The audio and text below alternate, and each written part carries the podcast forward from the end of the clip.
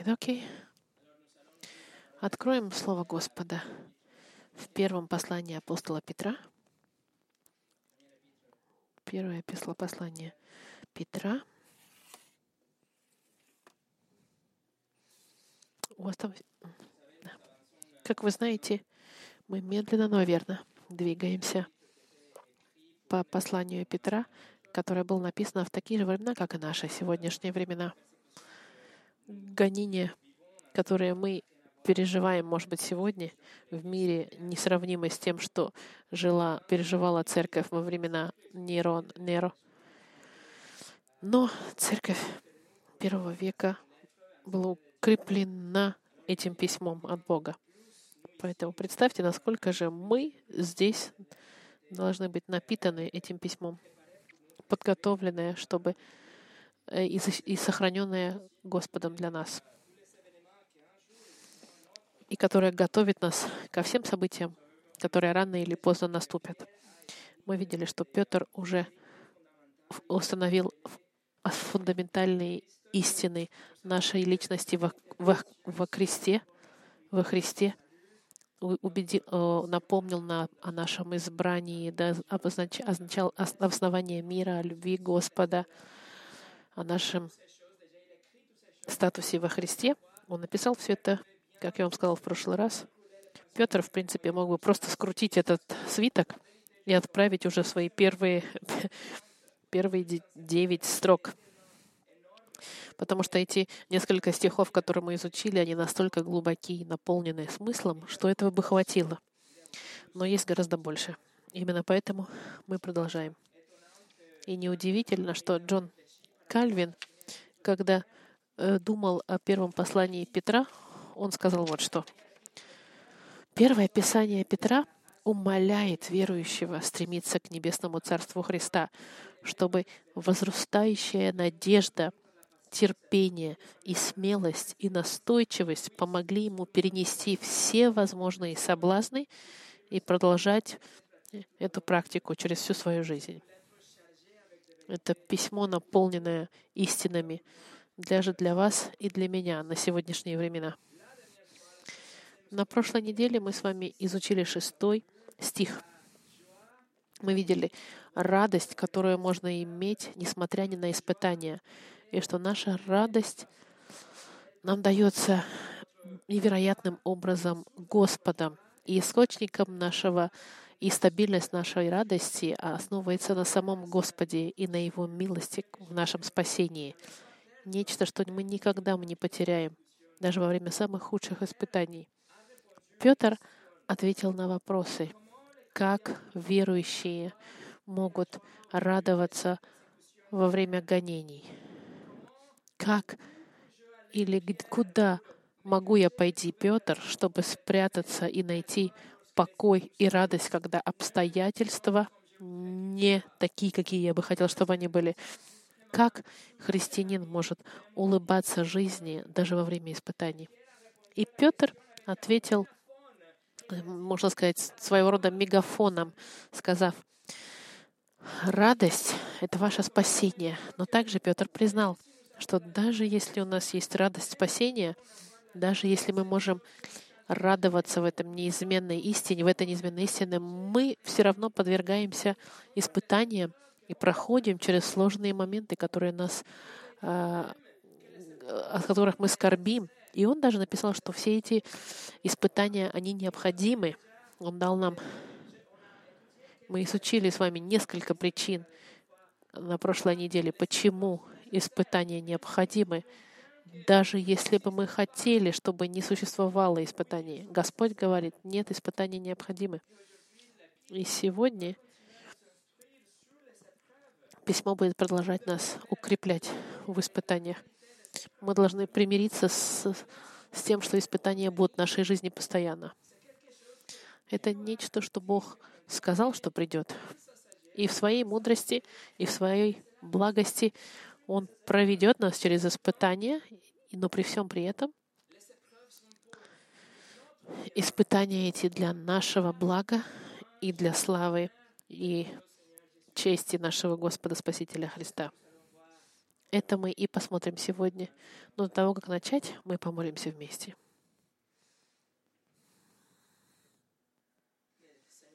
Господь, мы перед Словом Твоим в очередной раз. И мы просим, Господь, чтобы Дух Твой Святой к нам призвал сегодня, и чтобы сила Твоего Слова проговорила к нам и изменила нас, и подготовила нас к испытаниям, которые придут в нашу жизнь. Мы, Господь, только в Твоих руках, и сами ничего не можем сделать, если только Ты, Господь, волю свою не используешь на нас. Благослови, Господь, проповедь сегодня и каждого присутствующего здесь и слушающего. Пусть сердца их будут, Господь, перед Словом Твоим открыты. Сегодняшнее послание называется «Ценнее золота». Драгоценнее золота. Так, и мы зачитаем первую главу Петра, 6 и 7 стих, но изучать будем сегодня 7 стих. Okay. Okay. Об этом радуйтесь, поскорбев теперь немножко, если нужно, от различных искушений, чтобы испытанная вера ваша оказалась драгоценнее гибнущего, хотя и огнем испытаемого золота, к похвале и чести и славе в явление Иисуса Христа.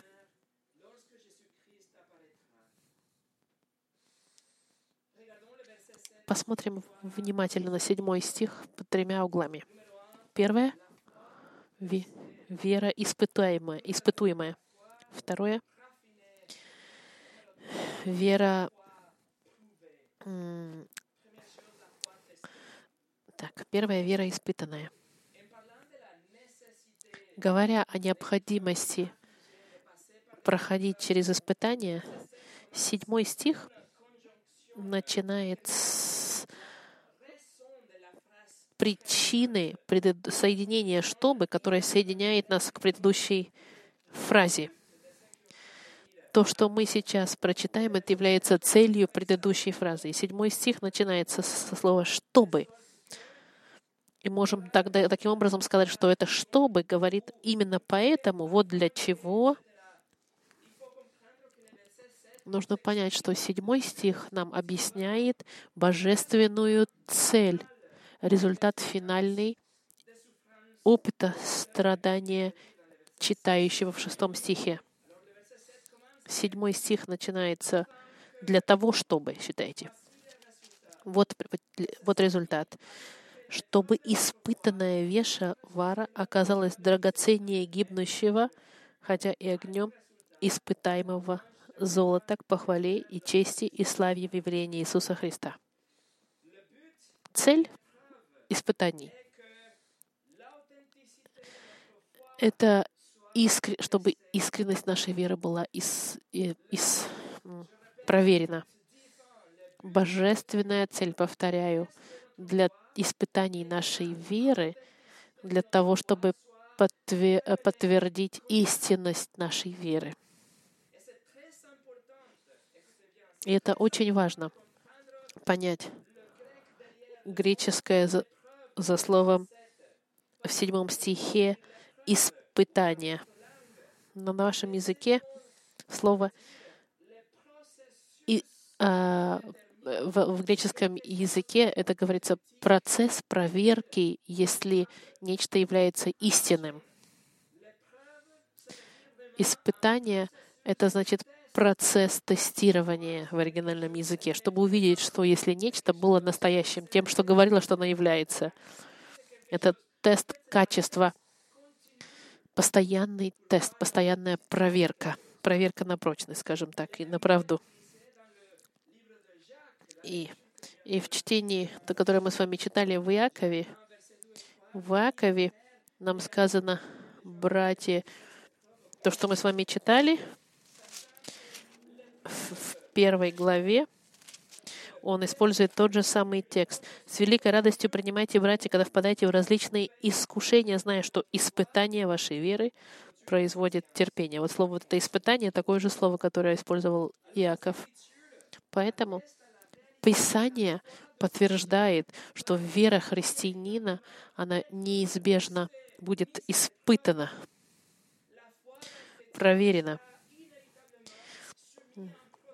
Вера верующего будет подвергаться процессу, через которого будет проявляться качество его веры. И этот процесс основывается на испытаниях, на проблемах, на гонениях, на всяких э, неприятностях. Петр под вдохновением Духа Святого пишет, что наша вера проверяется через испытания, через сложности. Сложности и проблемы — это процесс, который доказывает, если вера наша настоящая. Но вопрос тогда задается, доказательство для кого? Кто нуждается в доказательствах, если чья-то вера настоящая или нет? Это Богу нужно ли?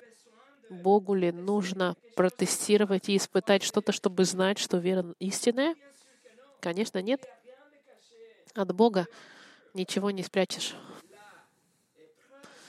Испытание и весь этот процесс — это для нас, чтобы мы увидели и поняли истинность нашей веры, и чтобы другие вокруг нас тоже увидели — верующие и неверующие, которые смотрели бы на нашу веру и видели, истинная она или нет.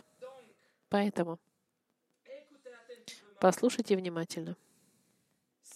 Если испытание является испытанием, если сложности является испытанием веры, чтобы я видел истинность моей, моей веры, и если я вижу, что моя вера является настоящей в конце этих испытаний, тогда христианин не может быть избавлен или э, обкраден от радости познания своей веры. Христианин видит, что испытание — это для того, чтобы нам дать радость в конце этих испытаний. Другими словами, испытание — это как бы катализаторы и начало будущей радости, когда испытания закончатся, и когда вера будет проверена, и христианин видит, что вера его выдержала, она была настоящей, он радуется. Конечно, в течение недели, например, когда я болел и не мог дышать, и мне нужен был кислород, чтобы я лучше себя чувствовал, я не радовался, конечно, от болезни. И я не радовался, том, что я почти на полу лежал. Но я был счастлив знать, что и я обладаю спасением души, и что радость моей души, она не, и спасение не сломлены. Я не боялся умереть. Я не боялся встать перед судьей Вселенной. Я был уверен, что Бог меня любил, потому что Он меня уже возлюбил на кресте — и я знал, что Иисус заплатил за меня своей смертью и воскрешением. Я был готов, если Бог решил бы меня забрать, я знал, что я буду с Господом в раю навсегда. Это была радостная мысль для меня. И это радость моего спасения в шестом стихе, который мы с вами изучили на прошлой неделе. Но одновременно с этим, даже если я был распластан от болезни, я знал, что когда испытание закончится, и я восстановлю свое здоровье, как только я смогу дышать спокойно сам и двигаться и говорить нормально, моя вера будет открыта и проявлена и увидена как ве- настоящая вера. Результат был бы, что я прошел через тест моей веры. Видите, для христианина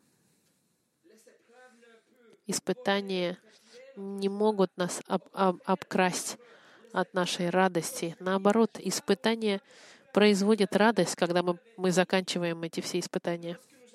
Когда мы прошли через сложности, и мы видим, что мы продолжаем верить, и что Господь нас продержал через все эти испытания, это показывает, что наша вера была настоящей, истинной, что мы настоящие дети Господа, и что мы верим по-настоящему, и что мы можем доверять Господу. И это дает нам силу, чтобы быть готовыми на следующее испытание. Я предлагаю вам такой сценарий. Представьте себе следующее. Не только вы заболели ужасной болезнью, потеряли свою работу из-за этой болезни. И люди, которые зависят от вас, они больше тоже не получают деньги. Ваша семья разваливается, оплата за ваш дом отложены, друзья от вас отвернулись. Тогда что может быть тогда источником радости в этой ситуации? Деньги? Секс? Месть? Популярность, диплом, успех, дружба? Все это у вас ничего не осталось из этого. Все у вас было забрано. Все эти вещи были эфемерными. У вас больше ничего не осталось. И вы понимаете, что вам на самом деле ничего не принадлежало. Все разрушается и проходит, и нам не принадлежит ничего, кроме Господа Христа. И вера христианина, вера, настоящая вера христианина, она возвышается над всеми испытаниями. Она парит над всем, что происходит вокруг нас. Вера, настоящая вера будет продолжать летать, несмотря ни на какие ситуации, ни на какие испытания. И когда вы выйдете с другой стороны этого темного туннеля, тогда? И когда петь пепел спадет, и вы увидите, что испытание закончилось, вы, и вы повернетесь, посмотрите на этот темный туннель, через который вы прошли, и вы продолжаете при всем при этом верить в Бога, и вы продолжаете доверять Ему Слову, и продолжаете быть уверенным в вашем спасении, и вы убеждены, что ваша жизнь в руках благого пастыря Господа Христа, тогда вы самому себе докажете и другим в том числе, что ваша вера была настоящей.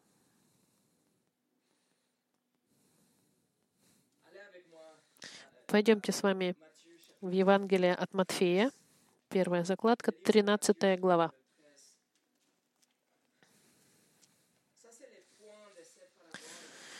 Это, это суть этой притчи о сеятеле. С третьего стиха. И говорится об Иисусе. 3 по 9 стих 13 главы. Иисус и, и поучал их много притчами, говоря, «Вот вышел сеятель сеять, и когда он сеял, иное упало при дороге, и налетели птицы и поклевали то. Иное упало на место каменистое, на места каменистые, где немного было земли, и скоро взошло, потому что земля была не глубока. Когда же взошло солнце, увяло и, как не имело корня, засохло. Иное упало в терния, и выросла терния и заглушила его. Иное упало на добрую землю и принесло плод, одно в сто крат, а другое в шестьдесят, а иное же в тридцать. Кто имеет уши слышать, да слышит.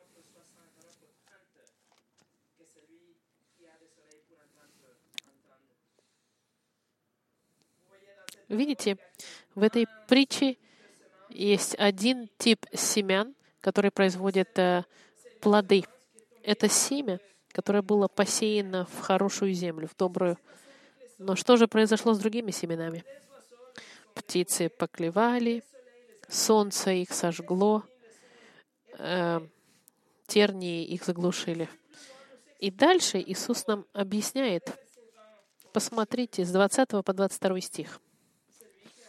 Посеянное на каменных местах означает того, кто слышит слово и тотчас с радостью принимает его, но не имеет в себя корня и не постоянен. Когда настанет скорбь или гонение за слово, тот час соблазняется. А посеянное в тернии означает того, кто слышит слово, но забота века сего и обольщение богатством заглушает слово, и оно бывает бесплотно. Видите, в притче мы видим изме...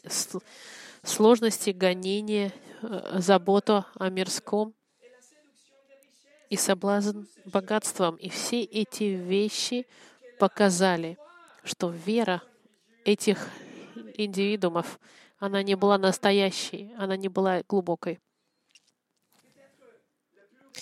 Возможно, самый большой пример веры, проверенной, можно найти в книге «Бытия». Давайте посмотрим. «Бытие», 22 глава.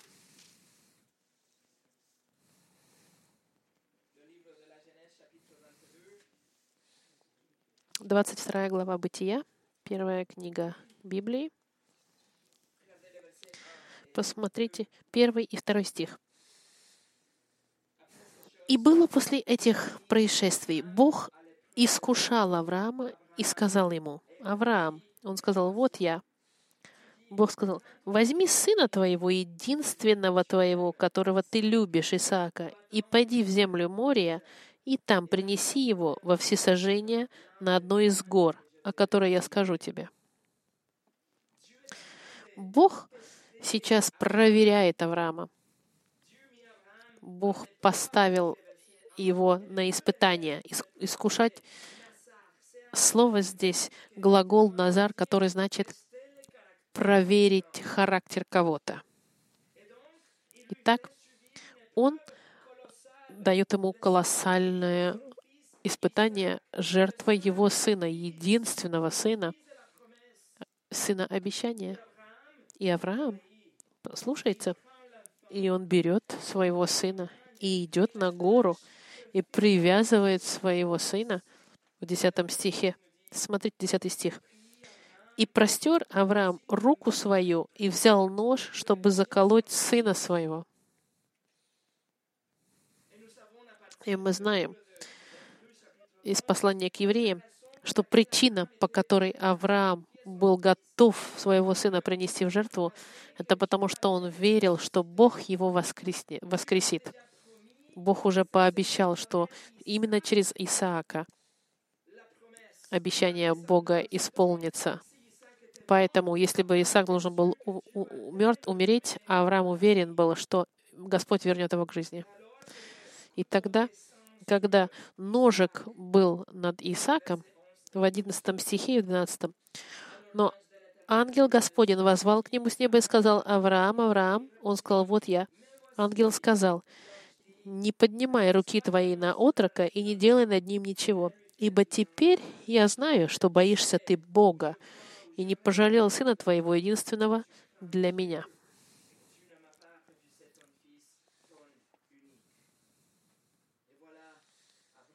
Авраам прошел испытание.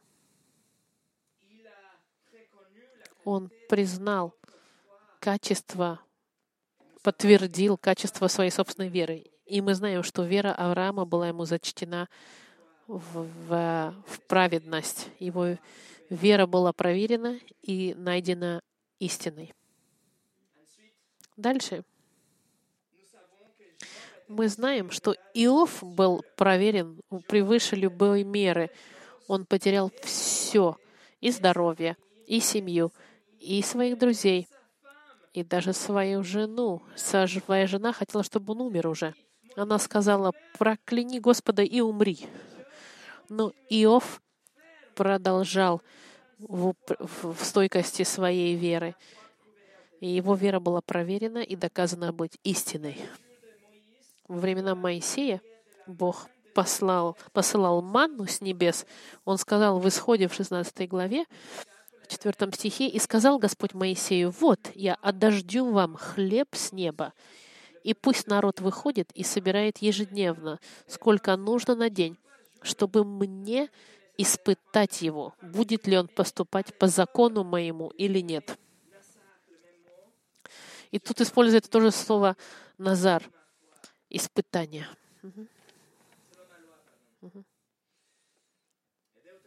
Во второзаконии Во второй главе Господь говорит, «И помни весь путь, которым вел тебя Господь, Бог твой, по пустыне, вот уже сорок лет, чтобы смирить тебя, чтобы испытать тебя и узнать, что в сердце твоем будешь ли хранить заповеди Его или нет». Испытать — то же самое слово здесь. Конечно, Бог знал уже качество их веры. Бог знал истинность веры Авраама еще до того, как его испытать. Бог знал качество веры Иова до того, как он испытал Иова. Бог знал, кто будет собирать ежедневно ману, а кто попытается попытаться взять побольше. Он знал, кто будет хранить его заповеди. Но народ, народ-то не знал. Нужно было, чтобы они были проведены через испытания, чтобы понять их веру. Видите, испытание — это как луч солнца, который показывает корень их веры. Испытание — это как жара, которая провоцирует, что либо растение засохнет, либо растение зацветет, либо растение либо, а, либо растение завянет, либо корни пойдут дальше и будут искать воду. Тест веры и результат этой веры доказывает истинность веры. Не только вера проверяется, но и второе.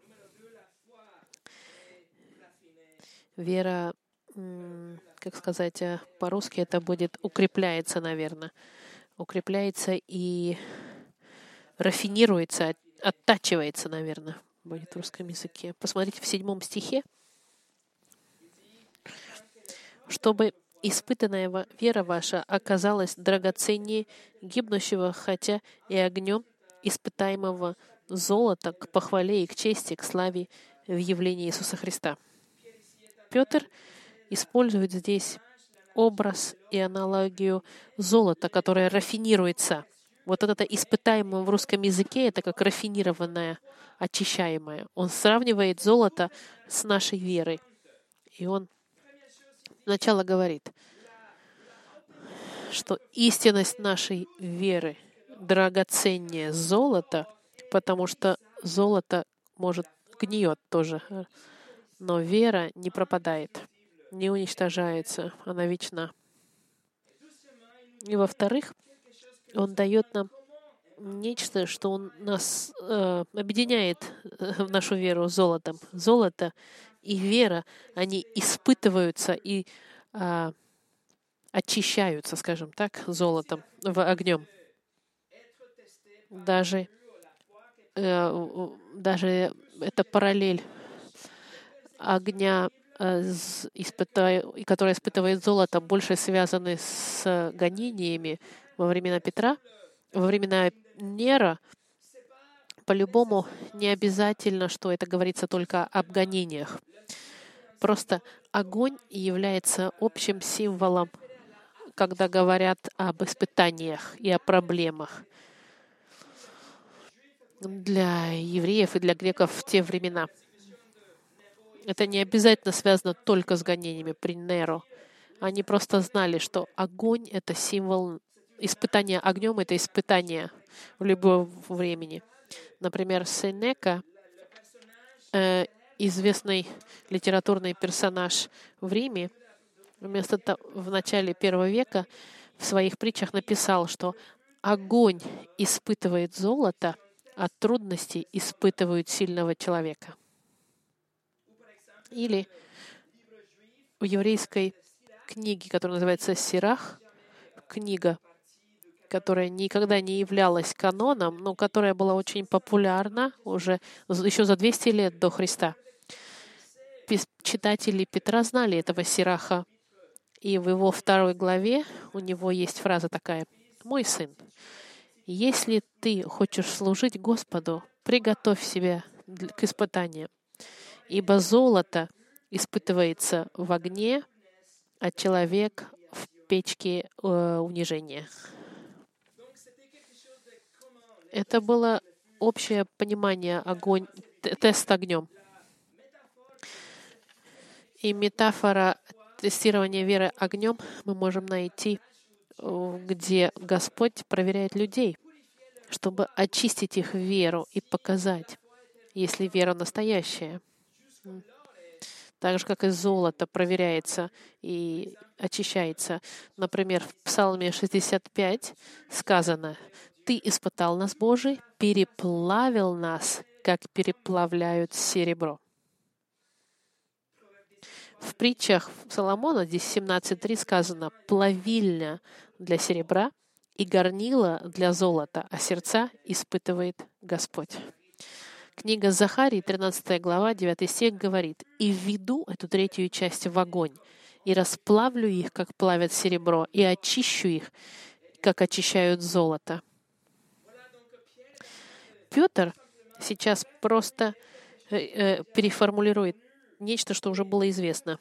И он говорит, что даже если мы не хотим быть испытуемы, испытания приведут к тому, что наша вера будет истиной.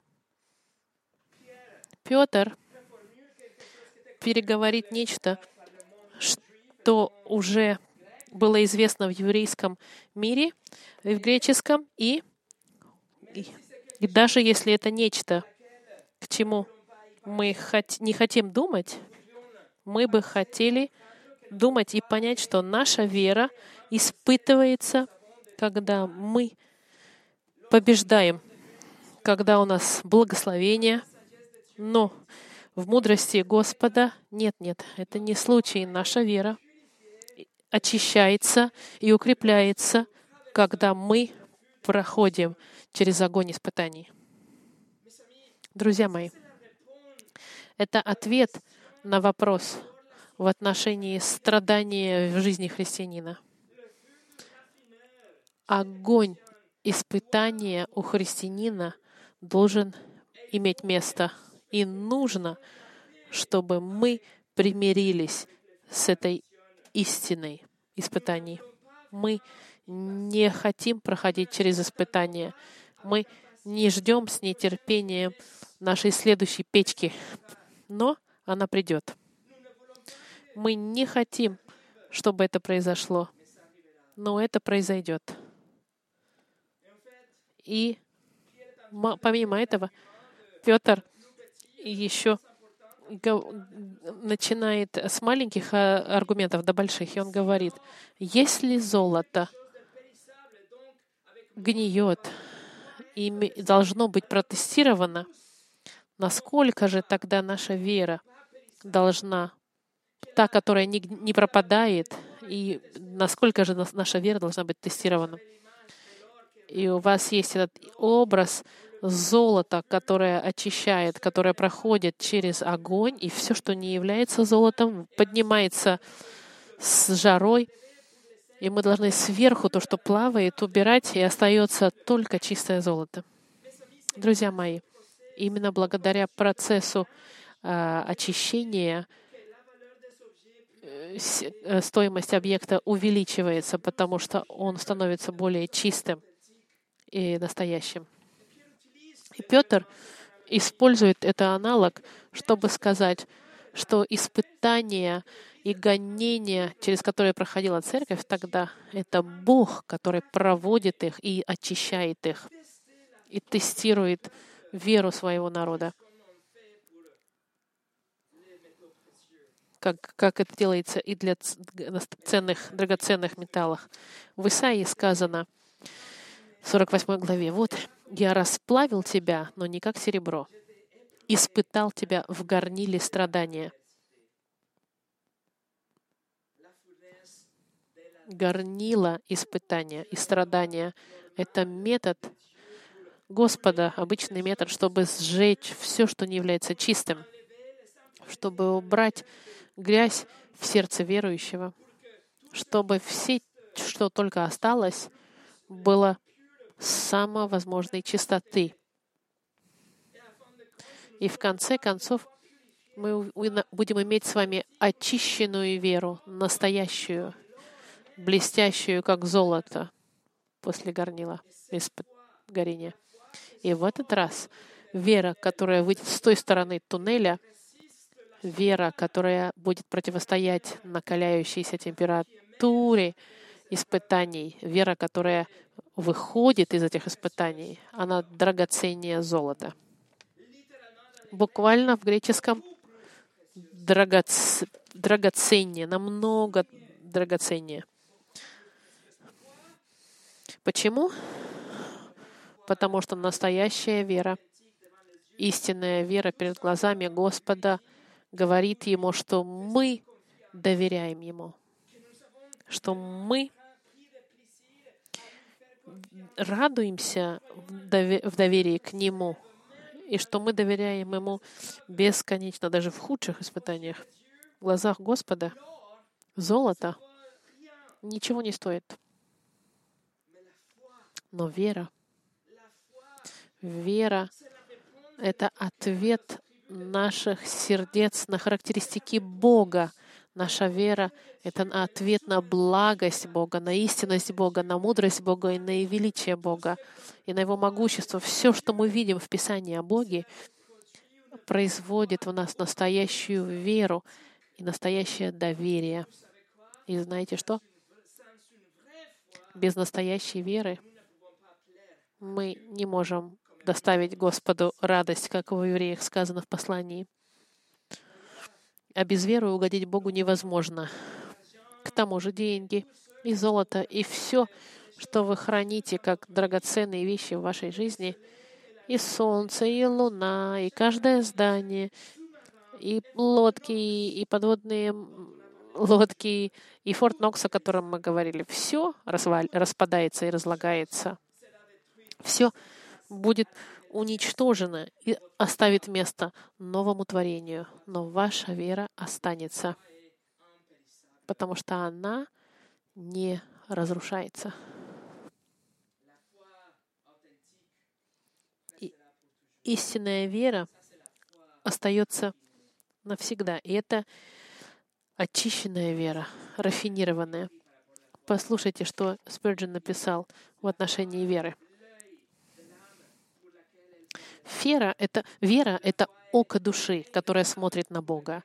Вера — это уши души, через которые мы слышим слова Бога. Вера — это духовная рука, которая захватывает невидимое. Вера — это как духовные ноздри, улавливающие ценный аромат одеяний Бога. Вера также еще и вкус души, через который мы получаем сладость Бога и наслаждаемся им.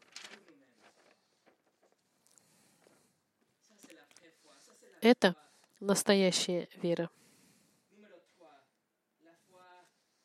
Проверенная вера, третий пункт. Опять же, возвращаемся в Петра. Он пишет, чтобы испытанная вера ваша оказалась драгоценней гибнущего, хотя и огнем испытаемого золота к похвале и чести и славе в явлении Иисуса Христа. Какова основная цель веры настоящей? Во второй части стиха 7, что все это для того, чтобы к похвале и чести и славе в явлении Господа Христа.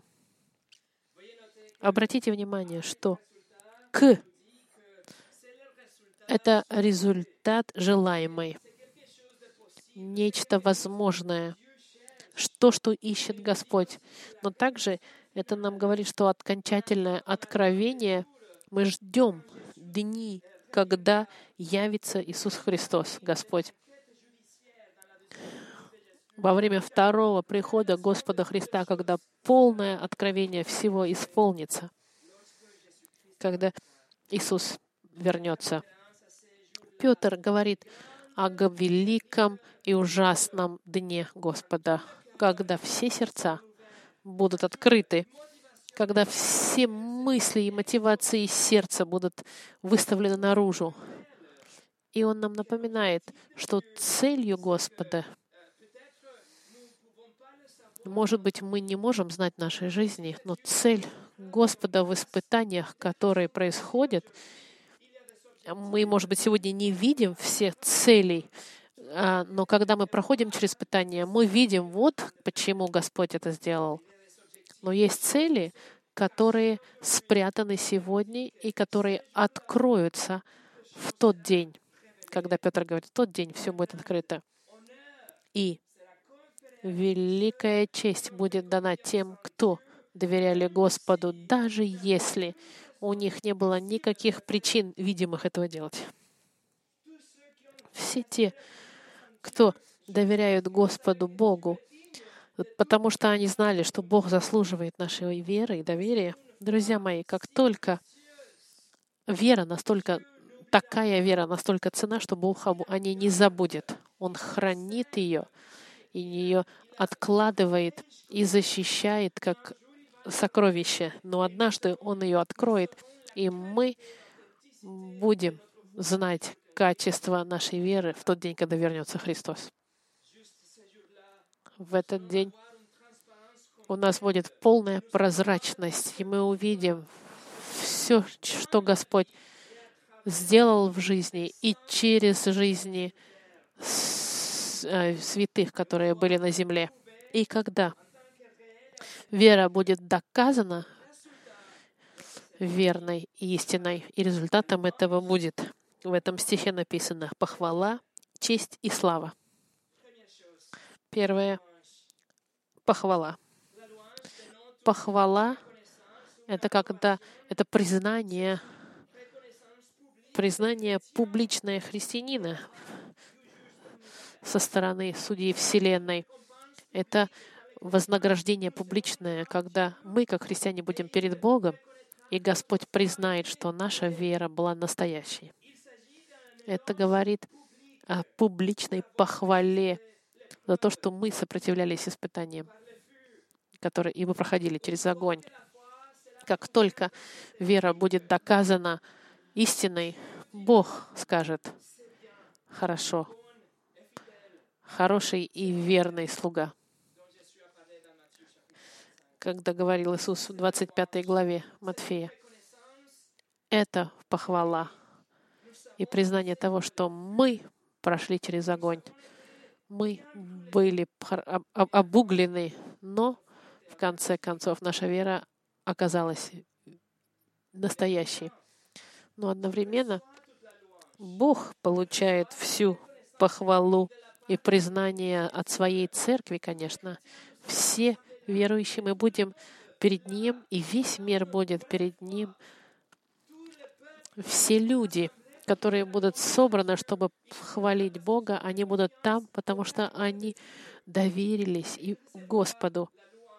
И Господь получит похвалу и прославление навсегда. Второе, к чести. Э, во втором языке он говорит к славе во французском. Цель всех вещей — это слава Господа. Это характеристика Бога, он дает нам немножко попробовать Его славу, зная, что мы однажды будем совершенные в новом теле, из нашего разлагающегося тела в новое тело, воскрешенное, как, как тело нашего Господа Христа. Как Павел пишет в послании к филиппийцам. Слава как результат настоящей веры. И третье — честь.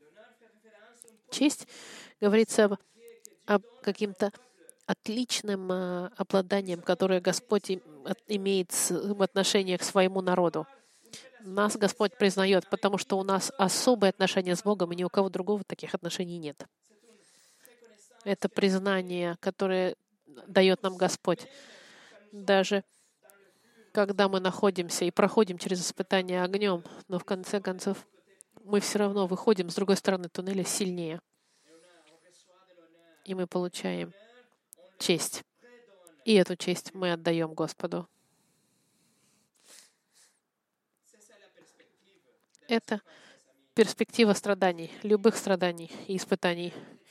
Перспектива христианина в отношении страданий.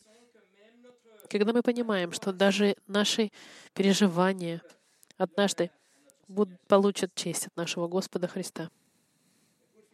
И в заключение — музей пустыни в Севене в 400 километрах отсюда показывает страдания а, а, мучеников гугенотских, когда Луи XIV в 1695 году а, отменил, а, запретил верующим собираться. И если кто-то бы находил бы верующих в собирающихся, да. в общем, э, верующим протестантам нельзя было собираться. Гугеноты были протестанты. И людей этих, если бы находили, когда они собирались, этих людей отдавали мгновенно а, быть а, на лодках а, греб, грести с греблами. И до, до смерти, до своей они должны были это делать. И очень много людей погиб, умирали, когда были как вот этими работающими с гребнями. И один христианин, там, значит, в этом музее стоит, э, стоит этот корабль, как пример, но там написаны слова верующего, который написал «Мои цепи — это цепи любви Христа». Это настоящая вера, вера без компромиссов, проверенная огнем, истинная, вера, которая выходит с той стороны туннеля испытаний и отдает хвалу и честь и славу нашему Господу Христу.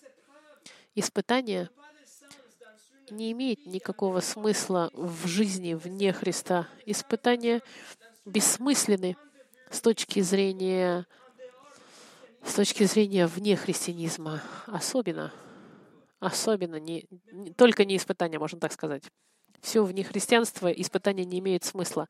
Но здесь Петр нам говорит, для нас испытание — это огонь печки испытаний, которые делают нашу веру чище золота. И наша вера ценна, потому что нашу веру Господь использует для нашего спасения. Мы спасены по милости через нашу веру. Я раскаиваюсь, я верю, во Христа. У меня вера во Христа. Значит, да, моя вера гораздо имеет больше, чем все золото мира. К тому же, э, в Лондоне интересно, опубликованная глава есть, где-то где написано, был подсчет, сколько всего золота было выкопано за всю историю человечества. И если все это золото все вместе собрать, мы получим куб 20 метров, 20 на 20 на 20. Все богатства мира и золота, они могут укомпактоваться в куб 20 кубических метров. Конечно, это 200 тысяч тонн золота, но представьте себе, если если еще найти оставшиеся 53 тысячи тонны золота, даже все это вместе — ничто с ценностью веры христианина. Ваша вера, дорогой христианин, дорогая христианка, ценнее любого золота. Все золото, все серебро, все драгоценные металлы, бесконечное количество бриллиантов, Э, сокровищ любых, которые спрятаны сегодня под землей, все это вместе собранное не может мне стоить одной секунды жизни больше. Но через веру Бог дает мне вечную жизнь. Да, моя цена гораздо ценнее, чем любое сокровище мира. Но вы можете сказать, да, я верю во Христа, у меня есть уже вера. Ответ может быть «да». Демоны тоже верят и трясутся. Что вы должны сделать, это отвернуться от вашего греха. Это раскаяние и довериться во Христа только для вашей жизни и для вашей вечности. Нужно только Христу отдавать свою жизнь, доверять только в Него, как вы бы сделали с парашютом. Не нужно просто верить в парашют, нужно доверить свою жизнь парашюту, нужно, чтобы Господь был царем вашей жизни. Поэтому я задаюсь вопросом, раскаялись вы в ваших христ... грехах и доверились вы только Христу для вашего спасения? Если вы этого еще не сделали, не теряйте ни минуты. Оставьте все традиции и все ложные религии и придите к Господу в кротости и в раскаянии. Но если вы уже признали Господа Христа как Господа и Спасителя, вы должны знать, вы должны быть уверены, что Бог вам не обещает жизнь без испытаний, без гонений. Нет, Он обещает вам, наоборот, напротив, жизнь. Будут горячие, пылающие испытания, через которые нам придется пройти. Но нужно знать также, друзья мои, что все эти испытания, даже война, они сделаны не для того, чтобы нас уничтожить, а чтобы очистить и рафинировать нашу веру в Господа, чтобы потом, в конце испытаний, наша вера проказала себя как истинная и дала в итоге славу, похвалу и честь Господу нашему Иисусу Христу. Помолимся вместе.